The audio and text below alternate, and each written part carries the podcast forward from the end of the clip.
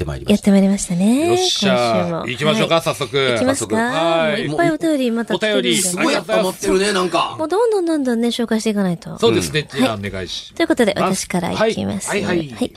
ラジオネームが小雪だるまさん。小雪だるまさん。はい。私は関東住まいです。はいいつもポッドキャストで通学時間などに楽しく聞かせていただいております。ということは、通学ということはあ学、生さんだ。そうですよね。ありがとうございます。私の小さい頃の不思議なお話を聞いていただきたく投稿しました。おはい。保育園の年中か年長くらいの年の頃に体験したお話です。その日は雨が強く降っていて、窓や屋根に雨が当たる音が大きかったのを覚えております。うん。夜、私は母にお休みを言ってから一人でベッドに入り、ね。うん、母がパソコンのキーボードを叩く音を聞いてました。うん、うん。しかし、だんだん雨の音が怖くなってきたので、毛布を頭からかぶって眠ろうとしました。うん。なんだか寝つけず、毛布の中で寝返りを何度か打っていました。うん。右側を上にしていた時に、急に私の腰のあたりに人が座ったような気がして、ほぼ同時に、ふくらはぎを、このあたりを、えー、手のひら全体でぎゅーっと掴まれたように感じました。うん、うん、はっきりと人の手の形を感じて私は母が来たんだなと思いました。うん。しかしなんだか声をかけてはいけない気がして、声を殺してされるがままにしておりました。30秒ほ ,30 秒ほどじっとしていると、あることに気づいたんです。ん雨音に混じって、キーボードを叩く音が聞こえましたそ。う来るよね。おーその頃は、二部屋しかないアパートに住んでいて、唯一の扉も開けていましたし、もともとえーそばにいるのは母だと思っていたのだから、聞き間違いでもないと思います。うん、うん、私は怖くて母を呼ぼうとした瞬間、ふっと気配も握られてる感覚もなくなりました。すぐに母を呼び、また母は私が甘えてるのかと思ったのか、隣の部屋から、どうしたの小雪ちゃんもう寝なさい、と言いながらやってきました。母に今あったことを言う前に、一応の確認で、今さっきここにいたかと尋ねました。幼かったのでね、えー大人ならとってもあの素早くね、移動できるかもしれないと思ったんですと。うん。頭いいね。しかし母はずっと隣の部屋にいたとのこと。今あったことを話すと気のせいだと言われてしまいもやもやしたまま今に至ります。なるもう随分前のことなんで、本当は記憶違いかもしれないけれども、今となっては少し自信がありませんが、あの手の、えー形とか力加減は今でもはっきりと思い出せます。ということですね。感触があったんだから、うん。あの、本当だったという経験だと、あの、思っていただきたいうん。ですね。あの、そういう記憶を大事にしていただきたいと僕個人は思いますみたいな。私は絶対体験しましたというのと、あの、最初からこの方、お上手。あの、母が隣の部屋にいて、キーボードを叩いている音を聞いていたというところが、ミソなんですよ。うんあの、手を使って作業をやってる音が聞こえてきているにもかかわらず。だから、本当はね、多分、触られた瞬間に、母ではないと思ったこの人がおそらくいたと思います。文章的にこう書かれただけで、はい。あのーうんうんうん。雨音という、に混じってね。というのが雨音に混じって聞こえていいて、おそらく心の中でお母さんはいつ寝るんだろうなとか、うん。うん、お母さんのタイピングの音そのものが安心できる音として子守歌かのようにうっすらとまどろみかける材料になっていたと思います。あだからこそ、触られた瞬間に自分ではもちろんないわけですから、自分と母とはではない第三者の手だと、おそらく瞬間的に思って、ゾッとしたはずです。あの、子供だから、あの、触られるままになったのは、怖くて動けなくて声も出せなかったかからで、何これ？というふうに思った感、手紙では省略されていますが、おそらくそんな緊張感のある一瞬を体験されていたことが、はい。大人になって怖さが緩和されて、説明されやす、しやすく順番通りになってえいますが、キーボード、雨、雨音キーボードを触られたゾクッとしたこれなんだっていうのが一度に襲ってきていると、おそらく推測できます。はい。あのーで、これは何かというと、別に何、何、何、なんでしょうね。としか言いようがないんですよ。あの、えー少なくても文中が語ってえーいる点で言うと、はいあの、お母さんだと勘違いしているわけだから、おそらく大人の大きさの手だったというのが1。はい。お母さんと勘違いした、したぐらいだったりしたので、おそらく手にぬくもりがあったというのが、その2。はい。で、えーお母さんだというふうに断定しづらかったところも文章にはちらりと感じられるので、多分、触り方が、あの、おかしかったということに気がついて、別人だと気づいている触り方の感じ方が怖かった。手の感触だけではなくて。あつまり、あの、手が上のように上がっていくのか、さすっていく、さするかのようにする。どっちも感触的に足を触ってる系ですが、自分を気遣っている触りなのか、そうではない触りなのかというのが、おそらく気がつかれているはずです。うん。なので、何をしたい手なんだろう。少なくとも足が痛いとは言ってるわけではないので、そうですねうん何をしたい手なんだろうかと思ったりだとか、うん。この手が上に上がってきませんようにと思っている点が、あのー気づかれているんではないかな。手が上がってこないようにみたいな。でね、もう一つちょっと気になるのが、あのーこの方、寝てる時にパジャマだったのかなと。小さい時だったらパジャマ。おそらくパジャマでしょう。ねうんパジャマなので。だってお布団にね。ねあのー、手の感触とまで言われ、おっしゃっているのであるならば、イメージ的に言ってこれ、あの、あの、素手が、素足をさあの、触っておられるというふうに受け取れます。はいはいはいはい。あの、パジャマのズボンをすり抜けて、うん。うんと。いうふうに。あまり女の子ですから、あのー男の子みたいな、あのパンツのような短い、うんうんいわゆる短パンみたいなような、そうですあの、パジャマではおそらくない可能性があると思うんですっていうとこだったりするので、うんあの、えー、くるぶしまであるパジャマのす、を履いているにもかかわらず、あの、手で触られたという感触だったとするならば、パジャマすり抜けたのかな、というふうに思う。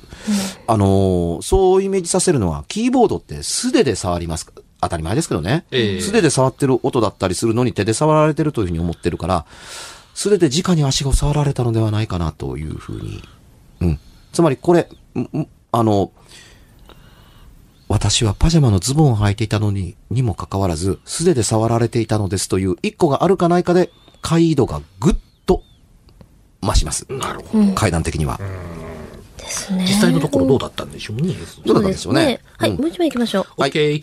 キャラさん、松山さん、そして、いつもお美しい声の日月陽子さん、こんばんは。またそんなオカルト話を。ありがとう。え？あるわけないでしょう、そんなことが。もう一回言うて。キャラさん、松山さん、そして、いつもお美しい声の日月陽子さん、こんばんは。こんばんは。ヘッドホンの調子がおかしいなんでやねえーポッドキャストで聞かせていただいております。ありがとうございます。ありがとうございまえーす。私は福岡在住の26歳、えー、2児の父、ラジオネームみかんでございます。うみかんさん。みかんさん。みかんさん福岡なのに。うん。えーっと、お恥ずかしながら妻と先日たわいもないことで喧嘩をし、はい子供と妻は実家へと帰ってしまいました。あら素晴らしい。そんな家には素晴らしい。どう、生活感溢れる。あ、そういう意味ね。うんそんな家には私以外いない、そんな朝に起こった出来事です。うん。これすごいですよ。うん。ことが起こったのは3時間ほど前のこと。うん。はい。3時間？うん。えー、朝7時くらいの出来事です。うんこのみかんさんからしたらね。みかんさんが書いてる3時間前ね。そうそうそうそうこれ書く3時間前ですね、つまり。そうですね、うんえーいつも私は仕事のため6時くらいに起きるのですが、はい今日は仕事も休みということでうん二度寝をしていたのです。そしたら玄関の開く音には気づかなかったのですが、ん階段を上がってくる足音が聞こえてきました。はいトントントントントントン。きっと妻が帰ってきたのだろう。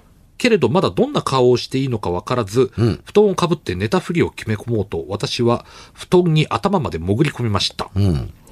やがて私の寝室の扉が開き、部屋へと入り、足音は私の布団の足元あたりで来ました。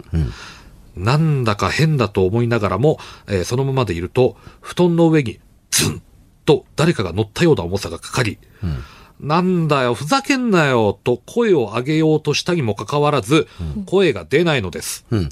これは金縛りなのではと思い手を動かそうとすると、ちゃんと動きます。うん。そして、布団から手を出し、布団に乗っている何者かをどかそうとしました。うん。最初に手に触れたのは頭です。うん。髪の毛の感触があり、それから顔に触れました。うん。そして、人差し指と中指を柔らかな舌で舐められる感触があり、あまりに気持ち悪く手を引こうとするのですが、体が硬直して動けません。うん。硬直しちゃったのか、ここの時点で。うん。次第に口の中へと私の指は入り、その気持ち悪さに私はどうすればいいのか、など、えー考えるなどして、あの余裕さえなくなっていました。うん。それから指が、えー口の中に入った時に、40代後半ぐらいの低い男の人の声で、はい私の名前を呼ばれたこともはっきりと覚えております。えーどうにか体が動くようになり、布団を跳ねのけ、体を起こすと、そこには誰もいませんでした。うん。そして私の部屋の扉は閉まっており、代わりにクローゼットが全開になっていました。そのクローゼットの場所は私の布団のちょうど足元にあります。ここまでなら悪い夢でも見ていたと思えるのですが、はい先ほど舐められた指にはべっとりとよだりがついていたのです。うん。あまりの恐怖に私は急いで階段を降り、風呂場でべっとりとついたよだれを石鹸で何度も何度も洗いました。自分のよだれではないんですよね。こう、布団の上に乗っかられて、これが、なんだお前はって、頭を触って顔に移動して、ね口の中に入っちゃったんだって、もう舐められて、でも気持ち悪くてそれを石鹸で何度も何度も洗いました。それからやっと落ち着いた私は、玄関の鍵が開いていないか調べたのですが、えー玄関も開いておらず、これはこの世ならざる者の仕業なのではと思い、えー木原さんがおっしゃっていたように、柏手を打って家を回りました。ほんの3時間ほど前のお話です。うん。これといって原因などは見当たらないのですが、これは何だったのでしょうか？ねというお便り。そのギリギリまでこう、夢を見て、自分のこうよだれが、そういう風にされてる夢、夢を見てとかないんですかね、そういうことは。夢とその狭間のその、うんこう寝起きの、うんこうちょっとごっちゃになってるような。てて起きて、はっみたいな。え。うん。なるほどね。まあ、とりあえず、嫁が無事帰ってきてくれることを願っていな。ええ。あのーいいですか？あの、この世ならざることではなく、この世のことが怖いわけですから、え、怒った嫁と連れてかれた子供のことを考えると、どれほど怖い現状なのかというのをまず分かっていただきたいですね、リスナーの皆さんにも。一応ですね、あの、最後に書いてあるんですが、はい。とりあえず今夜は怖いので、えー妻の、妻に謝りに行って、はい妻の実家に泊めさせていただこうかと思いますという。それを書いてから、うん。あの、まず、体験があって、うん。書いて、送って、送って。で、謝りに行ったんだ。素晴らしい体験ですね。それが正しい対処というもんです。無事にだから、こう、仲直りはできたんででしょうかきたんでしょうね。きっとね。謝りに行ってますからあね。のーこれ割と長めに書かれて、あ書かれていますけれども、はいおそらく、あの、あの、類推するところ、あの、何すんねん、バーンと触って、顔っていうので、すぐにさらに、あの、ね、頭の髪の毛からそうそうそう顔にいっぺんに、あの、手がいったんでしょう。そうでなければ、髪の毛にバンと触ると、いっぺん離します、人は。うん。ああ。あの、えー布団の上に乗られたという状況がわからないですから、これ乗られたのではなくて、あの、形からすると倒れ込まれたというふうに解釈がしやすいです。うん。自分の足元に。バタン。バタンと体を倒されたから、あの、手を、あの、なかなか、あの、起こりがたい状況なんですけれども、あのー布団に上から乗られて、はい。潜ってるとはいえ、はい。手を出して顔を触るというシチュエーションを想像してみてください。はい。布団をめくり上げきらないと腕が出てきて、あの、相手が触りにくいんです。何が言いたいかというと、腕を出して相手の顔が触れるぐらいなら、その上に乗っている布団は跳ね上げられて、寝ているこのみかんさんは、その顔自体を頭の上かどうかわからないですけど、目撃できる状況にあったはずです。はい。はい。はい。はい。わかります、三角形に腕がめくり上がりますから、はい。あの、腕を出す。腕だけをそーっと出すっていうことよりも、この勢いからすると、何すんねんバーンとやると、触ろうと振り上げた腕そのものが布団をまくり上げてる可能性がこの腕がね。極めて、うんうんつまり跳ねのけると言えばいいですか？はいわわかります、わかります。布団からそーっと手を出して触ってるわけではないだろうと思えるので、あなた見てるのではないですか？その髪の毛っていうのが、まず一点として気になるところです。はい。ははいい。もう一点。はい。えー、髪の毛と思った手がそのまんま誰だと思って、さらに奥に突っ込んだら、口の中に手を突っ込んでしまって、ペロリと舐められた。うん。もうよくその瞬間手を離さなかったですね。まあ普通、はーってなりますそう。よね。はーっと手を離すか、さらに、布団をまくり上げるか、うん起き上がるかとする行動を取る、人間、あ考えて行動するのではなくて、本能的にそうしないか。自分の家ですから。ええ旅館ならさぞ怖かったでしょうと思いますけど、ええあのーよくそれをしなかったなと思うので、さらに顔が、いや、状態が見えたはずだという状況の第二段階がここにやってきます。はい。触った段階で。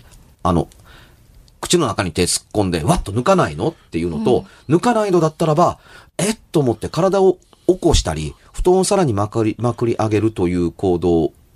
これをね、なぜ二度も被せるかというと、舐められて抜かないという状況下の中で、うん。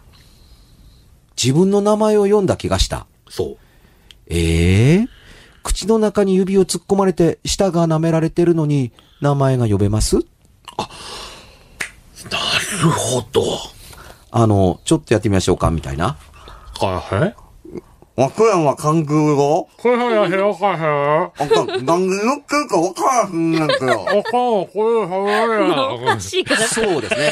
あのーこれね、声ということと舌というのが、あの、とても重要だったりするのは、うん人間の声は声帯から出してるというふうに思いがちですけど、はいそうではありません。うん。声という、というか、言語というか、言葉というのは、あの、声帯が出してるわけではないんですよ。あの、その証拠とっちゃなんですけども、犬や猫にだって声帯あるんですけど、喋れないですよ。はい、そうです。喋れない、喋れないですよね。はい。じゃあ、オウムと旧館長はどうして喋れるの？うん。ね。オウムと旧館長が人間の言葉を喋る。お、おはようございます。昔昔おか、おじいちゃんとおばあちゃんが、川へ洗濯に行きました。おじいちゃんとおばあちゃんが川に洗濯行くか？みたいなことはともかく。北郎の親父が出てきま今、す。うん絶対お父さんよね、目玉の親父、うん。これはね、あのーオウムや、あの、赤線インコの舌が発達してるからです。あ、したね。えー空気を送り込んで、舌の形の形、き舌の形状を変えることによって人間の、あの、言葉というのができるから、犬や猫は喋れないのに、あの、オウムやインコは喋れるん、喋っているかのような音声に、に、を出すことができるわけですね。はいかように舌というのと、あの、言葉というのは関係があるので、えー舌を舐めてるという言い方、いや舌によって自分の指が、指が舐め、舐められてるという状況かも言えますが、逆に言うと、自分の指を使って、相手が喋れないように舌を押さえつけてるかのように、制約を与えてるとも言えます。舐め、はい舐めてもらってるということ。はいつまり舐めてる間は言葉は喋れない。うん。あるいはくぐもった声に聞こえるでしょう。少なくても、声が聞こえましたならともかく、名前がはっきり聞き取れる。まあ、ここで言うところの、みかんって。はい。かんちゃん指突っ込んでみかんって言ってみましょえはう。はい。その通りウイ。ハー言うてます。あの、なってまうわ。ハンドルネームが分かっていて、まあ、こんな名前ではないと思いますけれども、自分の名前と判別する音声にはならない。みかんと言ってる、言ってと言って、みかんというはずだというふうにリスナーの方が聞いているにもかかわらず、それをみかんと聞き取れというのはちょっと難しい。みかんと言えてるだけだから、みんな、あ、みかんって言うんだなっていうつもりで聞いてるのに、みかんとは聞こえなかったでしょう。はい。ということはね、えー、この首であろうものというのが発した音声では多分ないですよね。うん。推理を重ねていくとというところですから、音源が別にあったと思うのがまず自然だったりするというのと、そんな状況にもかかわらず、声がちゃんと出せたのだから、この世ならざるものなのですかねというふうに結びつきやすい状況でもあったりします。でね、いっつも、あの、リスナーの言ってることに、あの、の、あの、おお便りに、イチャモンつけたいわけではないですけども、気をつき、あの、突っ込み入れて申し訳なかったりするんですが、普通の人間、例えば僕が松山勘十郎の口の中に指を突っ込んで、はいうわ、え指、つばでベトベトやと思った時、はいこれは関西人だからと言いたいわけではないんですけど、ええクンクンがありません？あうわ、くっさみたいな。いや、臭いかどうか、臭い、臭いか、臭い、すいません。お化けの人ごめんなさい。うん。臭いかどうかわかりませんけども、それほどはっきりネバネバしたものがあったら、やっぱりね、ほんまかこれ。だって、袋、布団めくり上がった時にはいないわけですから。はいでも、板という手の感触、髪の毛の感触と肌の感触と、舌が舐められた感触と、唾を触ったという、まとわりついたという感触があって、洗いに行こうかという形で部屋を飛び出して、これ、この方2階ですから、ええ布団を飛び出して階段に降りていって、蛇口のところにまでひね、蛇口をひねるところまで行って、なおかつ匂いに一切接しないということがあり得るのだろうか。いや、くんくんはあると思うけどな。しなくても何か匂うのではないかだとか、本当？液、液状のものがべっとりついてるのはわかるけど、んあ、お前、唾やっていうように観察するものが欠落していたのかどうかというのがとても気になったりするけれど、匂ったからどうだと言われるとちょっと困る。匂わなかったらどうだと言われても困るんだけども、ただ、唾のようなものだということと、唾とは違うでしょ。そうですね。やっぱりあの、独特のああいう匂いってありますよね。ネタ的に言うと、妻が出ていって、唾がついてるというのがすごく面白かったりするんですけどね。えー、すいません。余計な割れ取りました。ごめんなさい。いいえいいえうんただ、面白いあの、石鹸で何度も何度も洗ったんだから、うん僕は匂いがあったと思うんですよ。あの、唾が取れることというのは、石鹸を洗い流すことで感知すると、完了するとある程度思えるんです。はい。匂いを嗅いだ印象があるからこそ、何度も何度も洗ったのではないかなと、僕は思うのですよ。汚れたというのではなくて、匂いが残っていると、唾が洗い落とした気がしないからです。はいはいはい。うん。従って、その匂いの、あの、状態によって、まあ、例えば女性的だったり、おっさん的だったりする性別的なものというのがはっきりわかるのではないかなと思ったりするから、結構バカにできない重要なポイントだと、個人的に思います。そこどうだったかな？もしこれ聞いてたら、うん。また。でね、欲しいこれ実に階段としてよくできていて、はい階段が登っていくというシーンがあるのと同時に、入ってきたという音声があって、しかも観察眼がちゃんと働いていて、玄関開いてないのにというのが分かった上で、終わったように部屋見渡したら、閉まってるはずのクローゼットが開いてるというところまで見て、できているというところだったりするので、まるでね、階段から登ってきて倒れ込んだ誰か一というのと、クローゼットを開けて中をの、あの部屋の中を覗いて、みかんと言って、クローゼットの中から誰かがゆっく囁いたのかもわからないという可能性があるというものがもう一つ被さってるに。なるほど。うん。あの、クローゼットから出てくるというものがあるんだったら、階段の必要性はないので、そうですね。うん。クローゼットが開いてるのが怖い。従ってどうかすると、階段から上がってきて、一通りの事件があった後、クローゼットを開けて帰っていったかのようにも取れなくもないでしょ？うん。うん。うん。うん。非常に、あの、要するにその、あのー断定できるエレメントがいっぱいあることによってはい、断定できないようになっているというところが、うん。非常に面白いですね。これは優秀な階段です。優秀、優秀いただきましたよ。久々に優秀いただきました。はい。はい。あの、はい詳しく聞いて、来年のつくも階段に採用したい、と思う点があったりするというなので、ぜひ、ちょっと追記でも。もし、で、それ、そこまでにはぜひね、あの、奥様ともね、ちょっとあの、ちゃんと仲直りしていただいて。してるでしょう、もう。してはいパート2。うん。はい何よりね、3時間前にあって、うん3時間かけてこれ書いたのかどうかわからないです。まあ、石鹸とかいろいろやってますけど、うんええこれ書いて、あのーラジカンに送った後、うん。一人では怖いから奥さんを迎えに、謝りに行って実家に行って、なおかつ止めてもらったというところに、とてもいいリアリティを感じます。ですね。はい。いい話だね今日は、うん、いいのいただきましたね。いいのいただきましたね。はい本当に。で、は、サクッと告知いきましょうか、ういっすはい。私から言っていいですか、はいえ近づいてまいりました。8月27日、8月28日、舞台、未来へ紡ぐ今をありがとうね。大阪公演の挿入歌担当しておりまして、私も舞台もちょっと出演いたします。えーえー私の他のライブとか、えー情報は日月陽子、つに点々ですよ。日月陽子でひらがなで検索してください。いろいろ出てきます。はい。で、えー8月7日、もう言うてる間に来ますね。えー、拙者が主催する大衆プロレス松山座、えー真夏の公演、下両ビンガー。夏を筋く俊敏な我であれ。8月7日15時から生野区民センターにて開演いたします。出演者や料金等々の詳しい詳細は、えー松山勘十郎で検索しますと、えーブログ等いろいろヒットしますんで、えーぜひ、えー見ていただきたいと思います。お待ちしております。お待ちしております。えー、私は7月31日から、えー9月まで戦いますけれども、えースカパーのテレビ番組の、えー V パラダイス8曲麻雀2という麻雀番組に第1回目の戦いに私、テレビに登場しますので、ぜひともご覧いただければ9月まで熱戦を繰り広げて、果たして優勝はできるか木原くんという戦いを展開します。